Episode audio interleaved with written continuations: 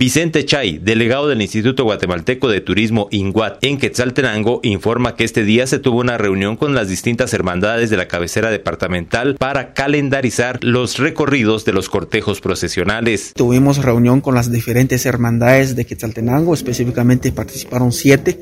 para ir consolidando la información de los recorridos de las actividades de los cortejos procesionales que se va a tener para Semana Santa. Esto con el fin de eh, promocionarlos desde una perspectiva turística. Eh, ya hemos anunciado que Quetzaltenango va a ser promocionado como destino religioso para este año y pues necesitábamos consolidar la información y ver quiénes son las hermandades que ya están autorizadas para dichas actividades y de esa manera poder hacer la promoción de vida. Una de las propuestas y el compromiso es darles el acompañamiento, hacer la promoción y no solamente eso, sino que suministrarles de insumos de bioseguridad para que puedan aprovechar y cumplir con los protocolos de bioseguridad. Eh, nos vamos a comunicar con el área de salud para poder concretar una reunión con todas las hermandades y que estén las autoridades del área de salud para que ir solventando algunos algunas dudas de parte de las hermandades. Hay algunas inquietudes, hay algunas dudas, eh, según las hermandades hay algunas contradicciones y esa es la, la importancia de reunirnos con el área de salud y nosotros como institución, municipalidad y hermandades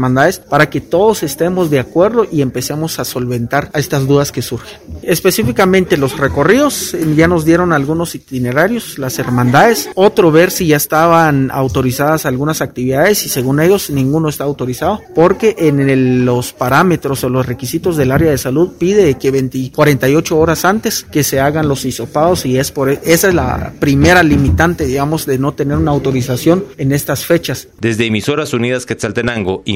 Wilber Coyoy, primera en noticias, primera en deportes.